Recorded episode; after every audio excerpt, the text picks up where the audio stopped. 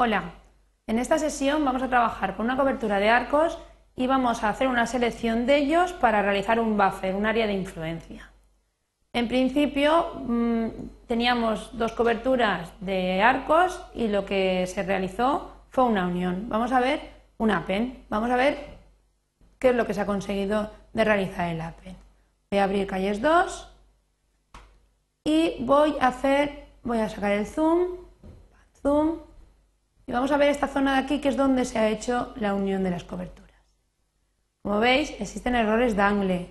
Son errores de angle porque no han encajado las coberturas. Vamos a hacer un zoom más. Eh, no, llegan a encajar.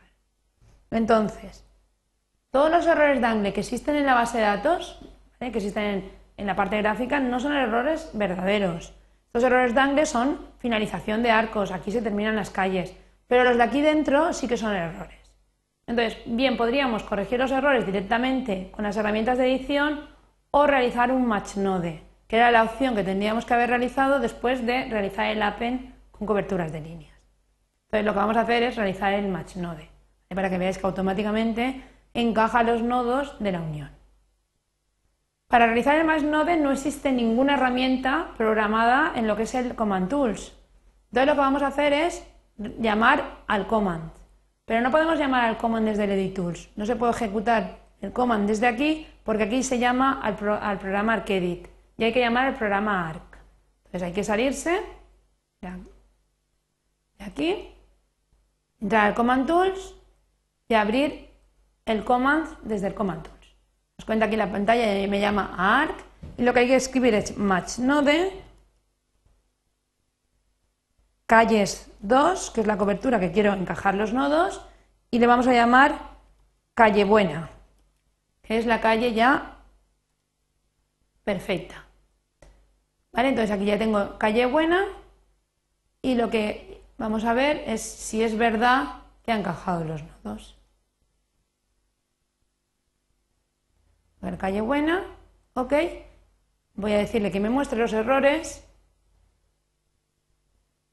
nodo errors, apply, y evidentemente voy a decirle que no me muestre los pseudos para no verlos, decir que me muestre solo los dangles, node errors, los dangle en rojo para que veamos dónde están, apply. Y evidentemente los nodos dangle que hay son solo la finalización de arcos pero estos que aparecían al principio ya no los tenemos. La idea es que vamos a hacer un análisis para obtener áreas de influencia de 1250 pies, estamos trabajando en coberturas de Estados Unidos, de las calles secundarias. Entonces, las calles secundarias tienen una codificación de el code igual a 5. Entonces, lo primero que vamos a hacer es una selección. Ok. Análisis, extract, selección. ¿Qué vamos a seleccionar? Una cobertura de líneas. La cobertura de líneas es calle buena.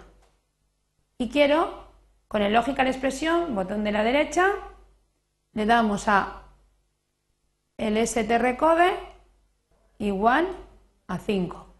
Aplicar expresión y lo que, me va eh, eh, lo que voy a conseguir con esta orden es obtener una cobertura perfecta con solo las, las calles secundarias, las calles que son que tienen esta codificación. Cobertura de salida, calles, calles selección. Este fichero de, de Select sería yo todas las expresiones lógicas que quisiera poner aquí, podía ponerlas en un fichero y si tuviera que trabajar muchas veces con estas expresiones, pues simplemente cargaría el fichero y automáticamente podría realizar la selección. Como en este caso no tenía ningún fichero, he hecho la selección directamente. Le doy al OK y lo que voy a hacer ahora es generarme un buffer, generarme un área de influencia. Entonces, análisis, me voy a ir a buscar el buffer que es de proximidad. Proximidad, buffer. Me dice la cobertura de entrada, ¿cómo es? La cobertura de entrada es de líneas. La cobertura de salida siempre va a ser de polígonos. Cobertura de entrada. Calles, selección. Ok. Cobertura de salida. Calles, buffer. Buffer de la distancia, En unidades de mapa, recordad que estamos trabajando en pies, son 1250. Si tuviera un campo en la base de datos donde me diera la distancia, utilizaría los siguientes, el buffer de la, de la tabla y el buffer del campo. Pero en este momento es una constante lo que quiero. Entonces le doy Apply, está generando los polígonos, generando polígonos, generando etiquetas, disolviendo eh, polígonos, tal, tal, tal, y ya tengo la cobertura de polígonos.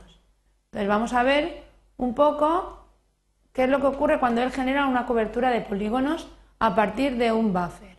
Entonces es calles buffer, calles buffer path, start table, das cuenta, me dice, tengo tres polígonos y me dice que tengo el inside igual a 100. El inside igual a 100 son los polígonos que se han formado por el buffer y el inside igual a 1 son los polígonos que no están formados por el buffer. Aquí tenemos tres polígonos, uno que no existe, que es el polígono universal, un polígono que se ha formado por el buffer y otro polígono que no se ha formado por el buffer. Vamos a verlo. Estamos en Edit Tools, OK. Sacamos calles buffer, perdón. Polígonos.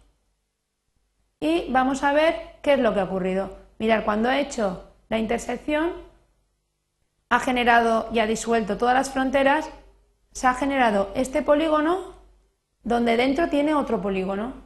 El polígono que se ha generado dentro es un polígono que no pertenece a lo que sería la selección. Entonces lo que me está diciendo es, ves con cuidado, si quieres saber lo que está dentro del buffer, tiene que tener un inside, vamos a entrar en el display eh, item, le vamos a decir que nos saque el inside, y como veréis, aquí tiene un inside igual a 100, vamos a sacar el zoom también, a ver esta zona, y este tiene un inside igual a 1, porque este polígono si hay algún tipo de suelo, cuando hagamos una superposición, que cae dentro de este agujero, no podemos considerarlo como bueno. Tendría que caer directamente dentro del polígono que tiene el inside igual a 100. Entonces, cuando yo he abierto la tabla tenía tres polígonos. Polígono universal, que es el que no existe, que está aquí fuera, y evidentemente tiene que tener el inside igual a 1.